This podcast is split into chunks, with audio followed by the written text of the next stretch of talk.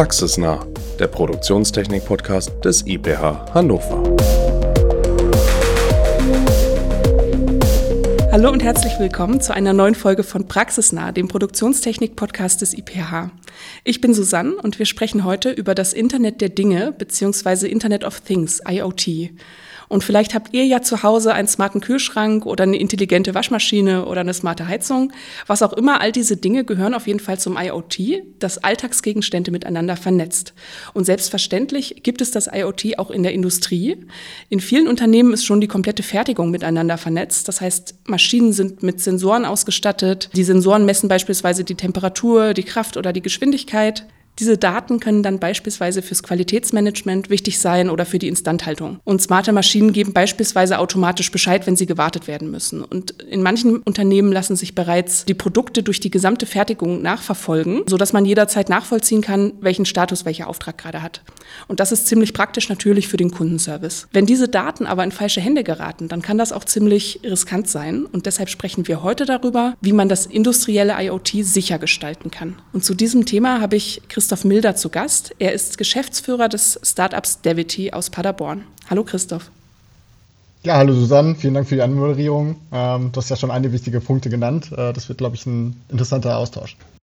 Ja, danke. Dann fangen wir doch gleich mal direkt mit dem Worst-Case-Szenario an. Was kann denn im schlimmsten Fall passieren, wenn Unternehmen sich nicht ausreichend auf die IT-Sicherheit achten?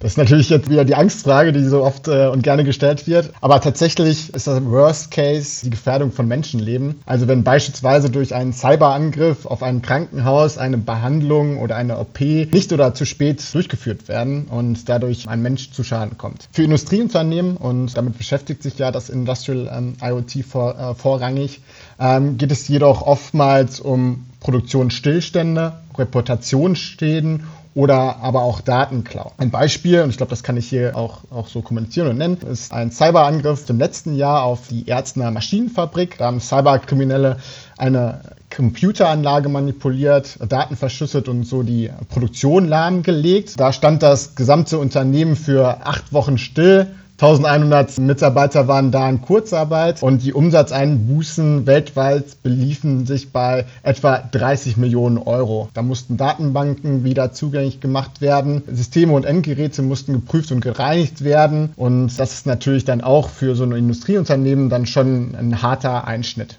Oh ja, wochenlanger Produktionsstillstand und Millionenschaden, das wünscht sich natürlich kein Unternehmen. Das kann kleine Unternehmen im Zweifel oder auch mittlere Unternehmen im Zweifel ruinieren. Aber es ist natürlich auch keine Lösung, wenn man jetzt sämtliche Maschinen zur Sicherheit offline lässt, oder?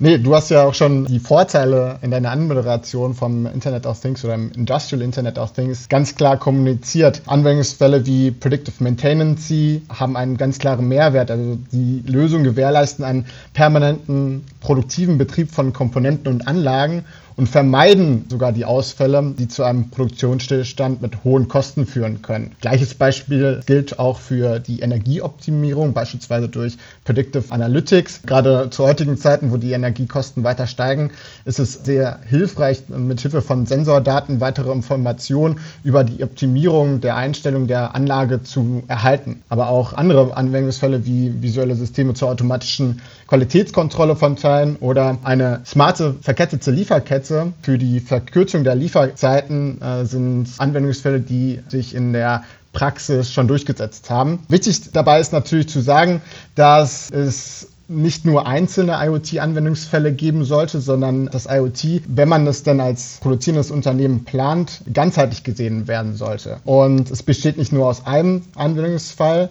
um außergewöhnliche Wachstumsraten zu erzielen. Da braucht es vielmehr eine ganze Reihe von Anwendungen, also anders ausgedrückt. Ein guter IoT-Use-Case wird das Unternehmen noch nicht aus den tiefroten Zahlen holen. Also für mich klingt das wahnsinnig komplex, direkt das gesamte Unternehmen zu vernetzen, ja, das IoT nicht nur in einer in einem Bereich einzuführen, sondern im gesamten Unternehmen und dann auch noch bitte sicher. Wo fängt man denn da an als Unternehmen, was sich damit noch gar nicht beschäftigt hat? Gibt es dann Standardvorgehen so nach dem Motto, so werde ich IT sicher in fünf Schritten oder ist das zu individuell und jeder muss da sein eigenes seinen eigenen Weg finden? Also wenn man jetzt auf die Anwendungsfälle schaut für das Internet of Things, dann muss man sich erstmal bewusst werden, okay, welche Informationen benötigt denn und wie wertvoll ist denn eine Kombination dieser Informationen, um die Anwendungsfälle zu strukturieren und dann letztendlich auch zu priorisieren. Wir sehen es oft bei größeren Unternehmen, dass viele Initiativen gestartet werden, aber dann diese Initiativen nicht ganzheitlich zusammengeführt werden. Im äh, Bezug auf IoT-Sicherheit ist es dann natürlich der Fall, dass es in dieser Art und Weise auch kein Standardvorgehen gibt, um strukturiert und ganzheitlich dann dem Unternehmen in diesen einzelnen IoT-Anwendungsfällen dann eine Vorgabe zu geben. Deswegen, es gibt keinen Standardvorgeben. Im Gegenteil, es ist eher eine undurchsichtige Flut aus Grubrichtlinien von Verbänden, vom Gesetzgeber, aber auch Marketingbotschaften von IT-Sicherheitsunternehmen und Beratungsfirmen. Wie euch? Genau, genau. Abstrakte, abstrakte technische Erläuterungen, die dann beschrieben werden mit äh, Fachbegriffen untermauert und sich durch diesen Dschungel hindurchzukämpfen und mit IT-Sicherheit zu beginnen, kann das schon mal eine Herausforderung sein. Generell empfehle ich für den Einstieg Unternehmen einen Verantwortlichen dafür zu definieren. Das heißt, es soll einen IT-Sicherheitsbeauftragten geben, der sich dann mit der Thematik näher beschäftigt. Ein guter erster Ansatzpunkt ist es, sich an das ähm, BSI zu wenden, also dem Bundesamt für Sicherheit in der Informationstechnik und sich dann an richtige Stellen für ein Anliegen im Bereich IT-Sicherheit weiterleiten zu lassen. Im Allgemeinen ähm, ist der Auftrag vom BSI die zentrale Anlaufstelle für Beratung und Unterstützung bei Fragen zur Informationssicherheit zu sein. Darüber hinaus gibt es noch weitere Anknüpfungspunkte, beispielsweise durch Institute. Das VDMA, also der Verband Deutscher Maschinenbauer, hat eine Stelle, die dabei behilflich ist. Da wurde beispielsweise im letzten Jahr auch ein Leitfaden zur wichtigsten IT-Sicherheitsnorm in der Industrie, der e IEC 62443, zusammengefasst und niedergeschrieben. Also äh, diese Literatur sich durchzulesen aber auch gleichzeitig sich an Verbände wie der Allianz für Cybersicherheit zu wenden.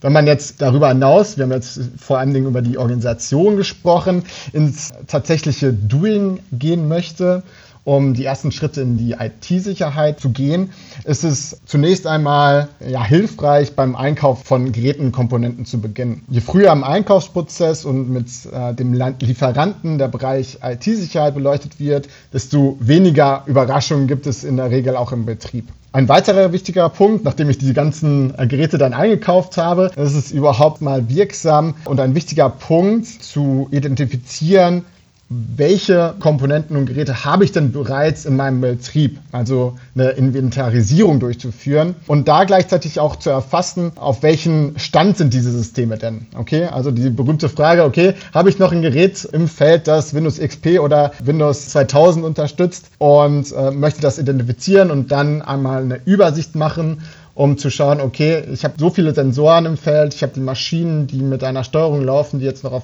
Windows XP-Basis sind, da diese Übersicht zu schaffen und dementsprechend dann eine Übersicht zu haben. Also da kann man die Regel anwenden, man kann nur schützen, was man kennt.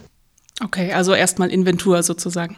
Genau, erstmal ist es wichtig zu wissen, okay, was habe ich denn überhaupt alles bei mir rumliegen und was ist denn überhaupt schon vernetzt, um dann zu sagen, okay, ich habe dann einen Aktionsplan für meine Bestandsanlagen, weil wir haben natürlich gerade im Industrial Internet of Things die Situation, dass Maschinen 20 oder 30 Jahre im Betrieb sind, im Gegensatz zu der IT, wo man oftmals die Computer austauscht und die Systeme und dementsprechend ist es wichtig, da auch die Bestandsanlagen zu schützen. Um diese Bestandsanlagen zu schützen, ist es ein weiterer hilfreicher Schritt, äh, eine Netzwerksegmentierung vorzunehmen. Vor allem Ding eine Netzwerksegmentierung vom sogenannten Produktionsnetzwerk zu der sogenannten Office IT. Da schafft man sozusagen Zonen, innerhalb dieser sich ein Angriff lediglich ausbreiten kann. Also wenn dann die alte Maschine gehackt wird, kommt der Hacker zumindest nicht weit auf den restlich, Rest der Infrastruktur. Verstehe ich das richtig? Ja, korrekt. Also man schafft sozusagen Zonen, wo man sagt, okay, wenn die Maschine angegriffen wird, dann betrifft es im besten Fall ein Gerät, das auch in diesem Netzwerk hängt.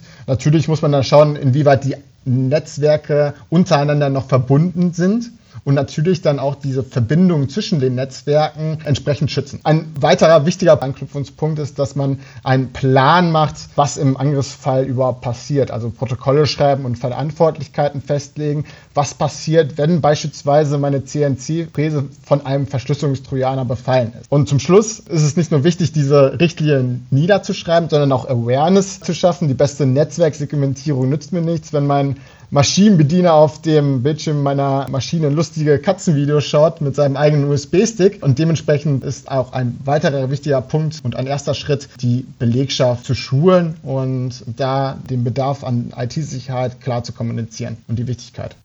Ja, also generell eine wichtige Voraussetzung, die das Bewusstsein zu schaffen, was passieren kann, ja, was Angriffspunkte sind. Das muss, glaube ich, nicht nur der Maschinenbediener wissen, sondern das muss jede Ebene im Unternehmen wissen. Denn wenn man nicht weiß, was das Risiko ist, wie soll man sich schützen?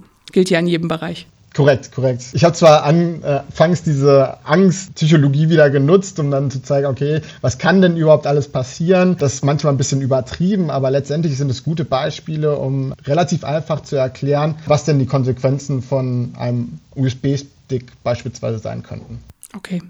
Ähm, Gibt es denn auch das Szenario, dass ein Unternehmen sich zu stark schützt? Also kann es Unternehmen schaden, wenn sie sich zu sehr abschotten und zu sehr auf Sicherheit achten, weil sie dann ja bestimmte Dinge eben nicht mehr tun können? Wenn man jetzt beispielsweise ein neues IT-Sicherheitssystem oder eine Methode oder auch Regeln und Richtlinien implementiert, dann steigert das zunächst mal die, die Komplexität.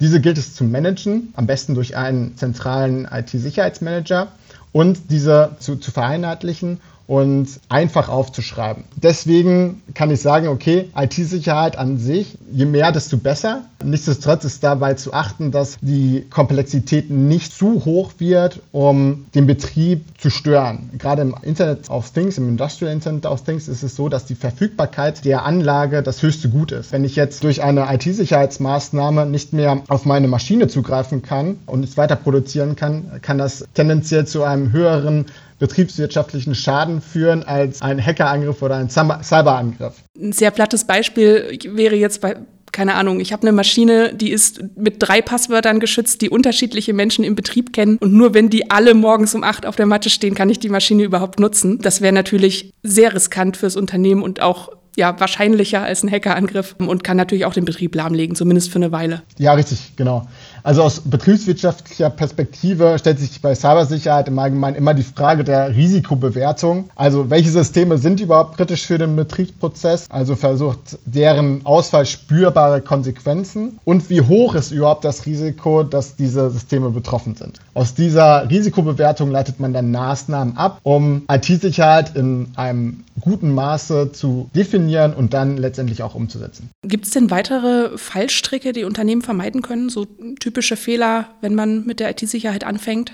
Ja, zunächst einmal ist gesagt oder sei gesagt, dass IT-Sicherheit keine einmalige Errungenschaft ist, sondern ein kontinuierlicher Verbesserungsprozess. Typischer Fehler oder eine typische Denkweise ist wieder der, der Faktor Mensch. Nach dem Motto, wir haben jetzt einen IT-Sicherheitsbeauftragten oder eine externe Firma, die sich darum kümmert und ich muss mich jetzt nicht mehr darum kümmern, beispielsweise auf meine USB-Stick oder auf meine Passwörter zu achten. Da diese Awareness aufrechtzuerhalten, beispielsweise nach einer Schulung oder nach so einer Maßnahme, das ist ein typischer Fehler oder ich sag mal eine Herausforderung für den Betrieb. Typische Fehler, die begangen werden von Unternehmen, wenn sie mit IT-Sicherheit beginnen, ist es, dass die alte Systeme nicht betrachten, also beispielsweise keine Inventarisierung durchführen, keine Aktualisierungsmechanismen für neue Systeme implementieren. Das heißt, das Managen von Software-Updates nicht durchgeführt werden. Darüber hinaus auch organisatorische Fehler. Also man hat letztendlich keine oder Fehlekompetenz, was die Cybersicherheit anbelangt, wenn es zu einem Schadfall kommen sollte.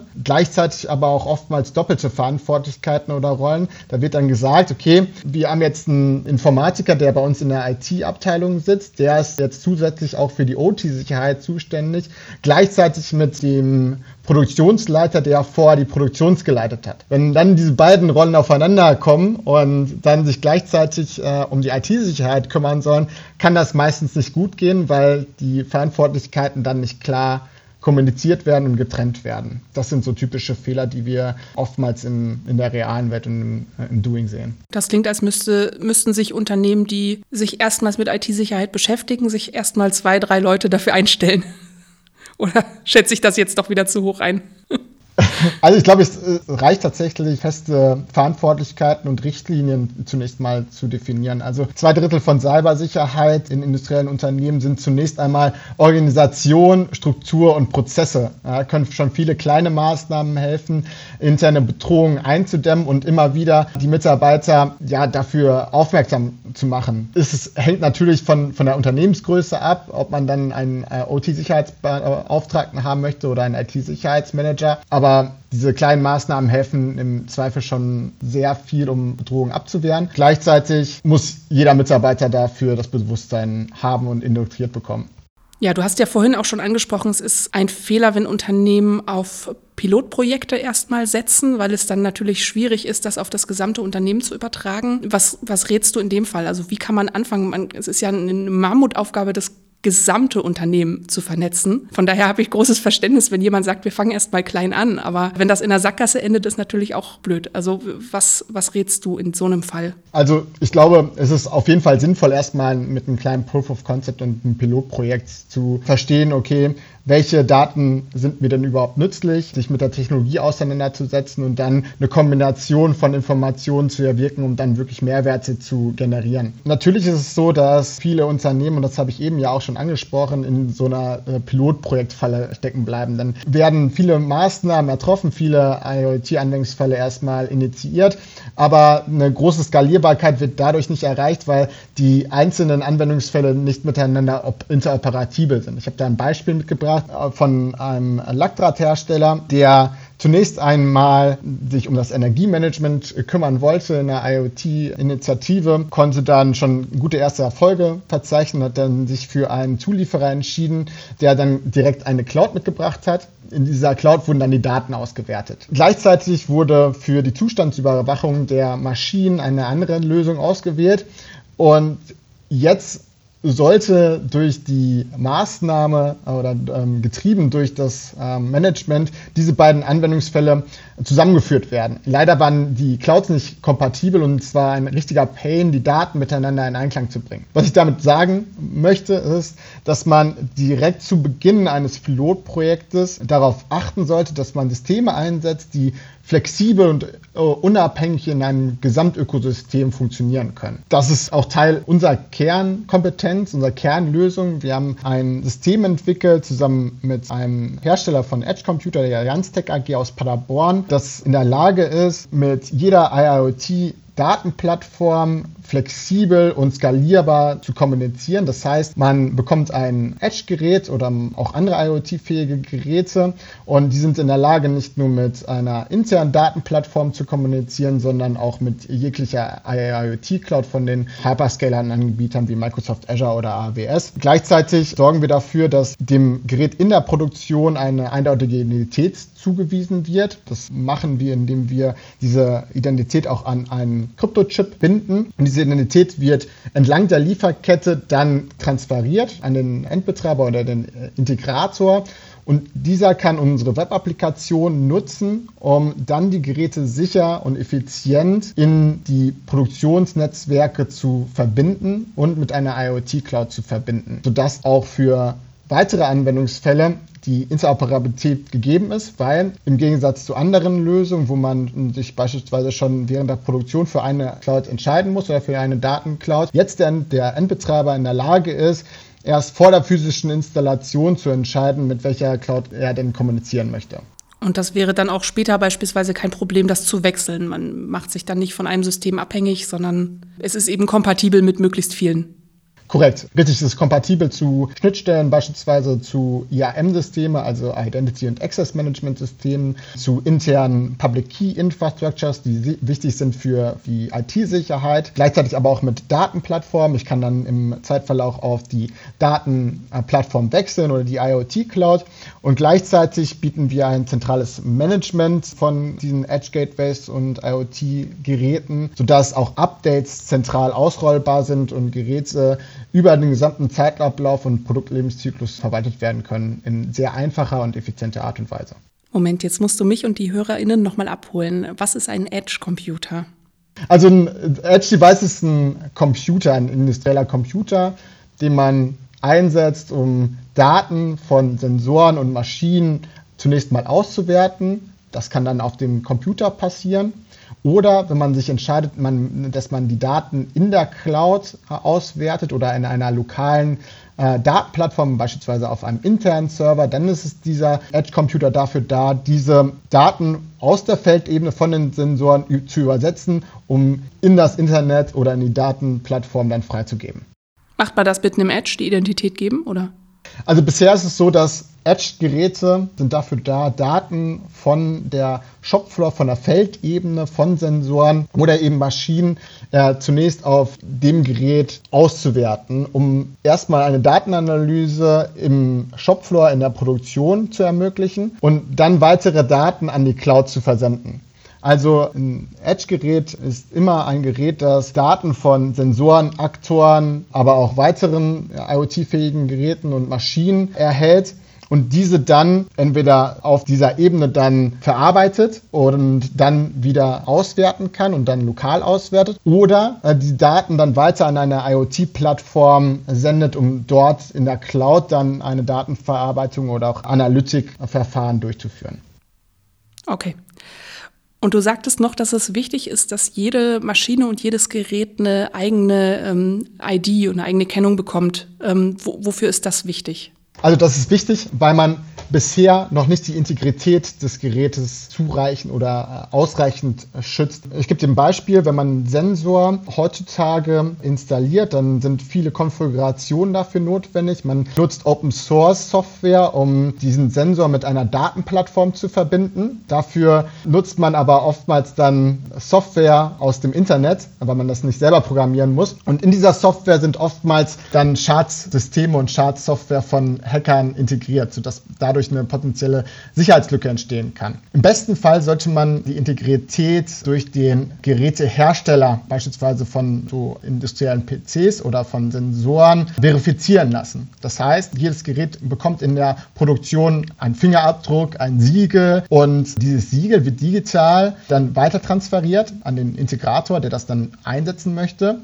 um dann sicherzustellen in der Produktion, dass es sich wirklich um einen Sensor handelt, den man auch eingekauft hat, um dann sicherzustellen, okay, da ist jetzt auch keine Fremdsoftware installiert worden und ähm, ich kann sicher mit dem Betrieb loslegen. Okay, also wie ein Fingerabdruck. Nicht nur die Mitarbeitenden müssen sich ausweisen, sondern auch die Maschinen müssen sich ausweisen, sozusagen, bevor es losgehen kann.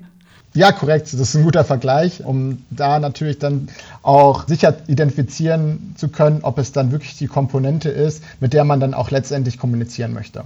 Okay. Ja, vielen Dank fürs Erzählen, Christoph. Ich finde das Thema ziemlich komplex und ich könnte mir vorstellen, dass es den ZuhörerInnen da draußen genauso geht. Deshalb zum Schluss die Frage, was wäre denn ein, ein allererster äh, kleiner und einfacher Schritt in Richtung IT-Sicherheit, wer sich anfangen möchte, damit zu beschäftigen? Zunächst mal mal Devity äh, kontaktieren. Wir können da natürlich Abhilfe schaffen und äh, treten da gerne in Kommunikation und äh, haben da auch kleine Tipps parat. Ansonsten natürlich aufmerksam sein und Awareness bei den Mitarbeitern und auch bei einem Nebenmann schaffen und grundsätzlich vielleicht anfangen, sich entsprechende Richtlinien und Literatur zur Hilfe nehmen, um da den Einstieg zu schaffen, was denn überhaupt Maßnahmen sind, um da den Einstieg zu schaffen. Kleine Maßnahme ich beispielsweise genannt, dass man schaut, okay, was hat man denn überhaupt im Betrieb? Welche Software ist denn da überhaupt noch gerade aufgespielt? Für das private Leben, okay, nutze ich denn überhaupt einen Passwortmanager und wechsle ich denn überhaupt meine Passwörter alle drei Monate oder nutze ich denn im Fall sogar eine Zwei-Faktor-Authentifizierung bei jeder, bei jedem Login, den ich, den ich mache. Ja, und wenn man Devity äh, kontaktieren möchte, wo kann man euch erreichen?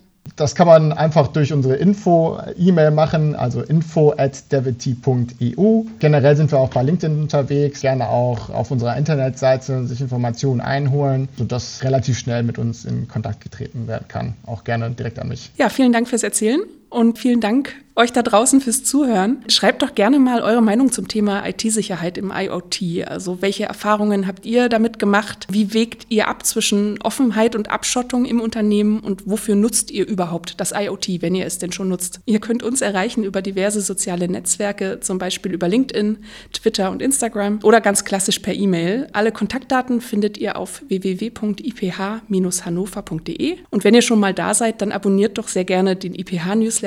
Der informiert informiert euch alle zwei Monate über die neuesten Veranstaltungen, neueste Forschungsprojekte und natürlich neueste Podcast-Folgen und vieles mehr dazu. Ja, ich sage jetzt Tschüss. Wir hören uns bei der nächsten Folge. Bis bald.